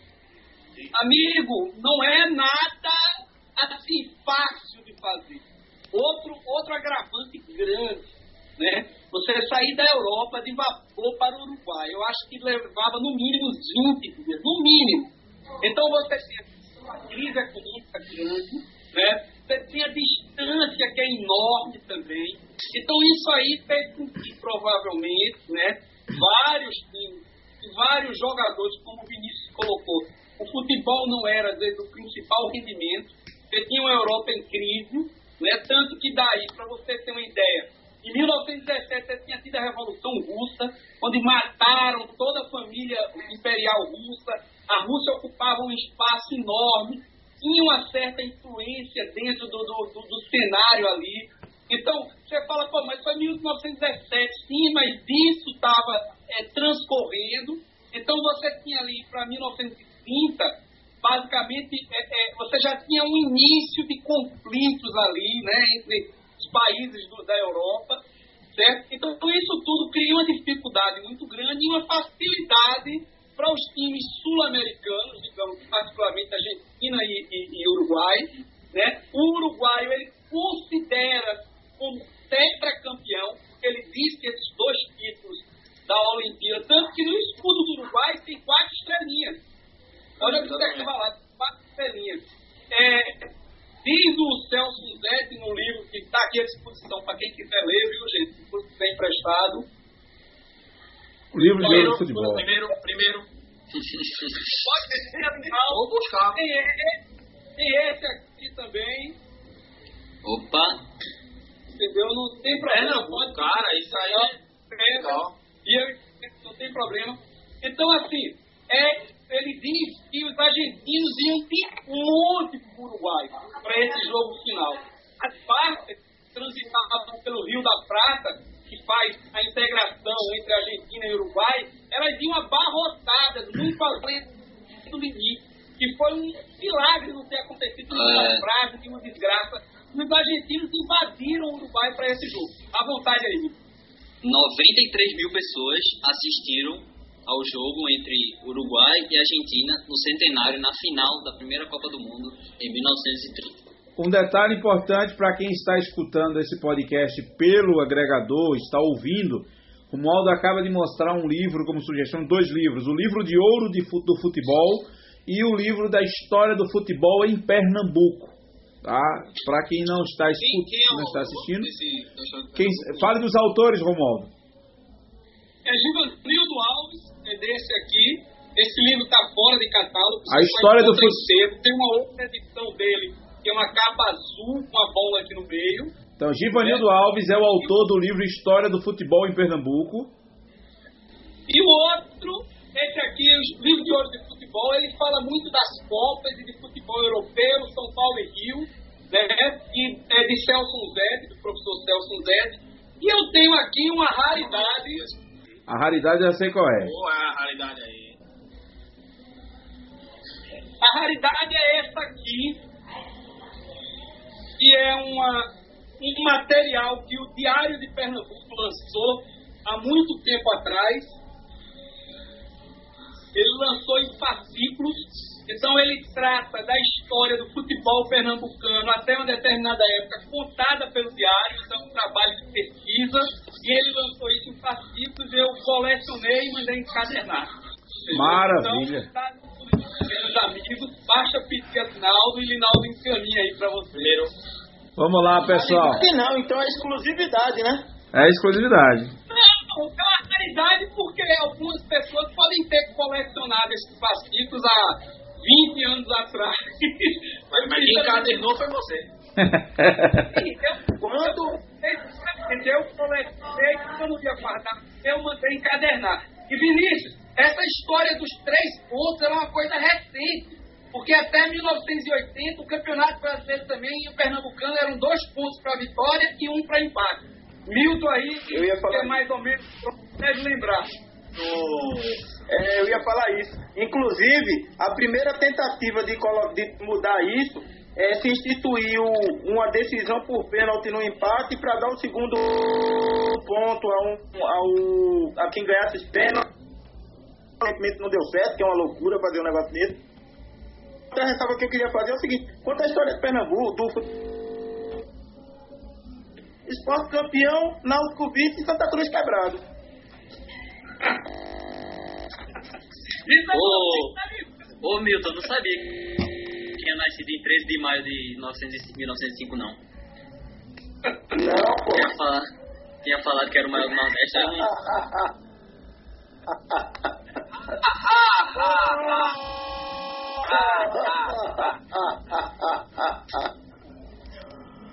Parabéns, Vini, parabéns. Olha, Vinícius. É o famoso, famoso orgasmo alheio. eu acho que o âncora infartou quando eu falei a história, o resumo da história do futebol Pernambuco. Vamos lá, vamos lá, vamos lá. Para fechar o programa de hoje, que já vai se estendendo para quase duas horas, não vou prometo ser breve, mas não tem como não. Falar de história de futebol sendo breve é a mesma coisa que estar tá respondendo de forma objetiva algo que não pede objetividade. Então eu também compreendia que não seria tão rápido como a gente pretendia, não. Mas para fechar o programa de hoje, eu queria inaugurar o quadro Que Camisa é essa? E nesse quadro nós vamos apresentar uma camisa, todas as quartas-feiras, uma camisa na nossa conta no Instagram, Papo Clubista Oficial, né? Arroba Papo Clubista Oficial. Você vai curtir essa camisa e você vai é, colocar essa camisa, você vai falar dessa camisa.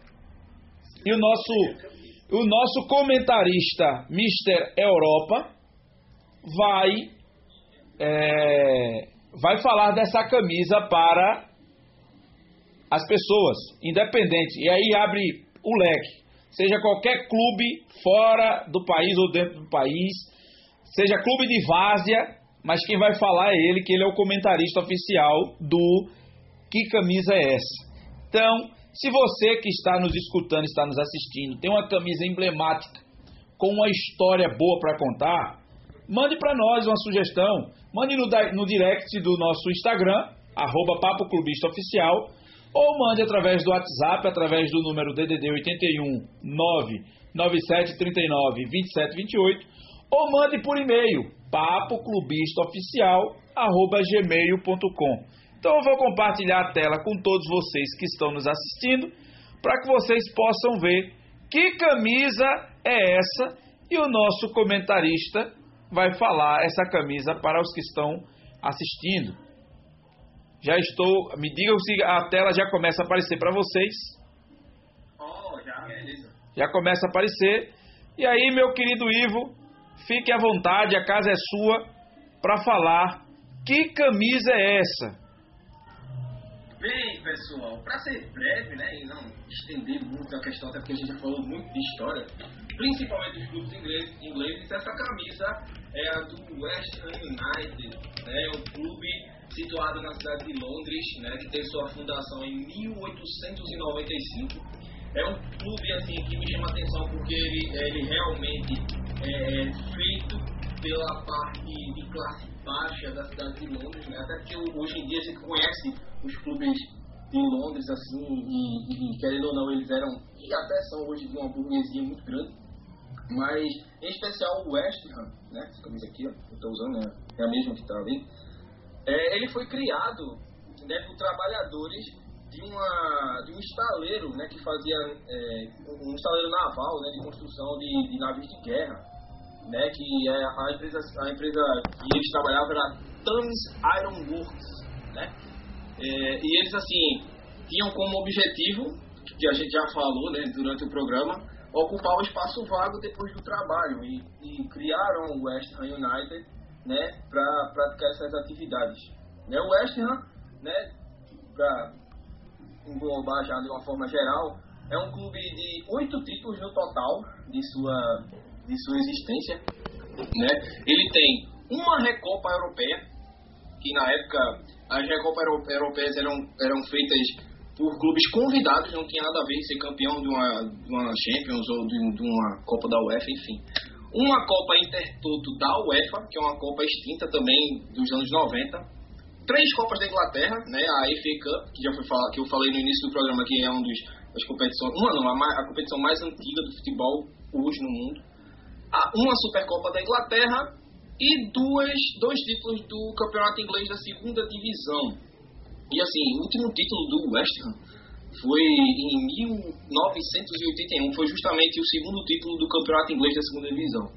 Né? É, é um clube hoje que, que frequenta né, é, o, o, a Premier League, né, tem como seus principais rivais hoje o Chelsea, o Arsenal e o Tottenham, mas como principal mesmo é o New United, que hoje joga a Championship, que remete à segunda divisão da, da liga inglesa, né? E chama a atenção que hoje ele realmente é chamado do clube do povo. É um clube que tem, em sua maioria, torcedores bem antigos, assim, que aqueles, aqueles senhorzinhos que, né, viveram, não naquela época, mas acompanharam uma época, assim, bem difícil de uma parte é, de classe baixa de, da cidade, né, em si, de Londres, né, que é uma cidade muito muito conhecida também pelo grande futebol e amantes do futebol no mundo todo, né?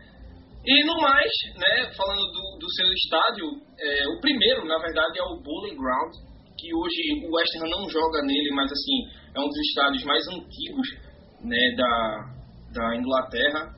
Infelizmente, para mim, eu acho assim, até 2017, o West Ham jogava lá no Bowling Ground, mas eles acabaram é, preferindo é, herdar o, o Estádio Olímpico de Londres, né, com a ideia né, de a, arrecadar mais sócios e tal, e acabou dando errado, né, porque acabou virando um estádio neutro. E hoje o West Ham frequenta mais ou menos de, oitavo a décimo segundo, briga para não cair no campeonato inglês justamente por isso, né, porque não não está tendo uma capacidade legal no estádio e como e acaba se tornando, pela dimensão do estádio, acaba se tornando um estádio neutro. Mas no Bowling Ground, o, West Ham era muito forte. Eu me lembro de alguns jogos da, da, daquela última temporada, até que o Leicester foi campeão inglês, né? Aquela coisa assim que nunca mais vai acontecer, pelo menos até agora. Que o West Ham fez um, um bom campeonato e, e, brigou até pela, pela UEFA Champions League, acabou indo para Liga Europa, mas o Bowling Ground foi a força do West Ham naquele campeonato. E foi justamente na, nesse erro né, de diretoria que querer crescer, essa questão de, de arrecadar mais sócios e jogar uma competição internacional, acabou dando um pouco errado. Mas é isso, eu quero mostrar a vocês que o West Ham é um grande clube londrino, né, um, dos, um dos fundadores do futebol em Londres, né, pra, pra gente esquecer um pouco essa questão de que em Londres não existe só Chelsea, tá? Só Arsenal, só Tottenham. Lembre-se do West Ham, valeu. E assim, pessoal, estamos chegando ao final do programa, programa emblemático, programa de número 10. Eu quero dar a palavra rapidamente para que cada comentarista possa dar sua contribuição, agradecendo, para ir no final, para no final eu fechar o programa de hoje. Vamos começar pelo nosso convidado especial, Romualdo. E de Romualdo a gente segue a tela, vai para o mais novinho, Vinícius, vai para o mais velho, eh, Milton, e aí vai para Márcio e fecha com Ivo para a gente encerrar o programa de hoje, ok? Romualdo, fique à vontade. Não, eu quero agradecer a você e aos demais amigos aqui do programa. De novo, o meu pouquinho de material que eu tenho aqui à disposição. Acertem aí para o Rinaldo. Tá? É, é uma literatura interessante para quem está fazendo um programa desse, né? É agradecer, sempre dizer que futebol, como a gente como é muito bem colocado, né, é a coisa mais importante entre as menos importantes. Isso. Né? Então, aquilo que é que não interessa, que não tem problema, ela é a mais importante. E por esse motivo é que eu acho que a gente não tem que ter essa pressa em voltar a ver jogos de, de futebol na TV, principalmente no campo fechado, onde a gente ouve até o gritar do jogador de um Eu acho que futebol, a gente já discutiu aqui com eles, ele existe e cresceu por causa do povo. E isso acho que não tem futebol. Vai jogar outra coisa, ping-pong, xadrez, tem que fazer silêncio, por aí. Mas não é futebol. Mas a economia mas a economia do nosso país vai querer que o futebol aconteça de todo jeito, goela abaixo, e dane-se a saúde, morra gente, e que acabe o país, o mundo todo, mas que tenha futebol, porque ninguém quer bancar essa conta, mas ninguém também quer que seu familiar morra, né? No final das contas, infelizmente. Mas vamos lá! Vinícius Dutra, olha a moto que passou por aqui agora. Olha. É não, aqui não. Hein? É aqui na minha casa, na rua da minha casa. Vamos embora, Vinícius. O programa ao vivo é isso, meus amigos. Vá, Vinícius. É Quem sabe faz ao vivo, né? é, então. É, valeu por mais um por mais um programa aí, edição 10, uma edição especial pra gente e que venha muitas mais aí, vida longa ao Papo Cubista. Mais uma vez agradecer a Romualdo é, por, uma, por mais uma vez estar aqui é, ajudando a gente. Está sempre bem, é, sempre bem-vindo aí para os programas. É, aos meus amigos aqui, é, que estão toda semana aqui com a, com a gente, ao pessoal que assistiu, que vai escutar, independente da hora. Então é isso, obrigado e um abraço para todo mundo. Milton Lima. Pessoal, boa noite. É, boa tarde bom dia também para você que está escutando e assistindo pelo podcast qualquer horário, em qualquer lugar do mundo.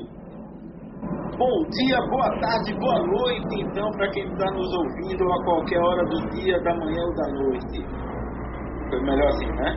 É, agradecendo a Romualdo mais uma vez, que na verdade ele e Linaldo são os grandes culpados nessa história que felizmente tem dado certo e eu espero que continue dando certo por mais tempo. É, eu ia só me despedir, mas só fazendo alusão ao comentário de, de Romualdo sobre, sobre voltar com o futebol agora. Essa semana eu estava ouvindo a reportagem que diz que mesmo a, a mais avançada da, dos estudos, mesmo mais avançado dos estudos de vacina, essa vacina só estaria pronta daqui a um ano. Eu não vejo como voltar ao futebol antes de ter uma vacina para isso aí. Tá? Quem perdeu familiar, como eu sei que alguns aqui já perderam, é, sabe do que é que eu estou falando, entendeu? Então, infelizmente, o dinheiro fala mais alto e o pessoal vai realmente voltar com o futebol. Eu só queria perguntar, como eu perguntei um dia desse aqui no grupo, é, quem é que vai se responsabilizar se acontecer a morte de um jogador? Tá? São 300 pessoas envolvidas no evento de futebol. Quem é que vai se responsabilizar por isso? Quem é que vai pagar esse preço? Obrigado, tchau, tchau, até a próxima. Até sábado que vem. Márcio Nascimento. É, desejar a vocês aí um feliz 10 programa para todos. Né? É, um, é um prazer estar conversando aqui com vocês. Eu considero isso aqui como uma nossa conversa, um nosso bate-papo, onde a gente se descontrai. A gente tenta descontrair, deixa, deixa ficar, a gente fala sério, a gente fala tudo, briga um com o outro, que é assim que a gente leva a nossa vida. É, então a gente tenta fazer esse programa da melhor maneira mais é, comum para todos. Então, muito feliz estar participando com vocês. Que Deus abençoe a cada um, que a nossa semana seja maravilhosa. Aproveite o dia dos namorados, se ainda vão aproveitar. Tá? E até sábado. Vamos lá, é, Ivo Neto. Ah, vamos lá, né? É, programa 10, hashtag 10. Tamo aí, espero estar aqui por muito tempo. É, rumo aos 100. Mais uma vez, Romualdo, muito obrigado. É um prazer ter você aqui. Seu conhecimento nos engrandece. Muito obrigado mesmo. É, e é isso aí. É isso aí, João. A gente, a gente fala de futebol aqui do, que, do mesmo jeito que se a gente tivesse uma roda de amigos conversando. Nada aqui ensaiado. A gente fala realmente o que acha e o que conhece. E isso é o que faz o Papo Clubista legal. Né? É, é isso que é, porque é verdadeiro. São torcedores e amantes do futebol falando do mesmo sem aquela coisa ensaiada, né? sem aquela coisa chata, sem aquele semblante sério. A gente ri, como o Márcio falou, a gente briga, a gente discute, porque a gente é assim. E vai continuar sendo assim. Agradeço a quem está aí nos assistindo. E tamo junto sempre. É nóis, PC. Pessoal, muito obrigado por todos, por embarcarem nessa viagem junto conosco, por acreditarem no projeto, por gostarem de falar de futebol. Porque o que eu acho, que eu acho bonito no Papo Clubista e das pessoas que aqui fazem parte é que vocês têm tesão por falar de futebol. E tesão, gosto, sabem falar, sabem se posicionar, tem opinião, tem, tem descontração. E a ideia é essa, e se Deus permitir, rumo aos 100, rumo, não sei se dá tempo ir rumo aos mil, porque aí é muita, muita estrada pela frente, mas rumo aos 100 dá para sonhar, rumo aos 50 vamos devagar, vamos ajustar, tem algumas coisas que a gente ainda está aprendendo, é, com 10 programas a gente começou a se achar agora, e assim a gente vai a cada programa evoluindo, crescendo, ajustando aqui, ajustando ali. E eu digo sempre: que chegar na sintonia perfeita é um desafio e que eu digo que até os programas mais renomados hoje, de jornalistas que estudaram para isso, de pessoas que ganham para falar de futebol, não tem, é, não chegam ainda na, no quadro da perfeição e eles brigam por isso todos os dias. Vão lutar por isso porque querem audiência, porque querem ganhar número. E nós, imaginem nós, que somos de profissões diferentes, que somos de ramos diferentes, mas que temos uma paixão em comum e sobre ela é que nos, nos encontramos para conversar. E aí aproveitamos o podcast para compartilhar essa conversa, essa conversa com milhares de amigos, milhões de pessoas do mundo todo. Que Deus abençoe a todos vocês. Se Deus assim permitir, no próximo sábado estaremos aqui novamente. Estaremos participando de mais um podcast. É ao vivo, então é, é via. É, depende de internet. É fruto que foi materializado com a pandemia então você vai ter briga de vai ter cachorro brigando na frente de casa, você vai ouvir o barulho do cachorro. O ônibus vai passando na frente, você vai escutar o ônibus. A moto menino passa, chorando. menino chorando. O gato chegou antes do programa começar, começou a miar. Eu não crio gato, chegou um gato aqui, eu acho que estava no dia dos namorados, começou a fazer um miau diferente. E aí faz parte. Deus assim abençoe. Até o próximo programa, pessoal. Muito obrigado a todos. Que Deus abençoe. Um forte abraço. Tchau, tchau. Valeu, galera. Valeu, valeu. Tamo junto. Sempre, sempre. sempre, PC, é PC, é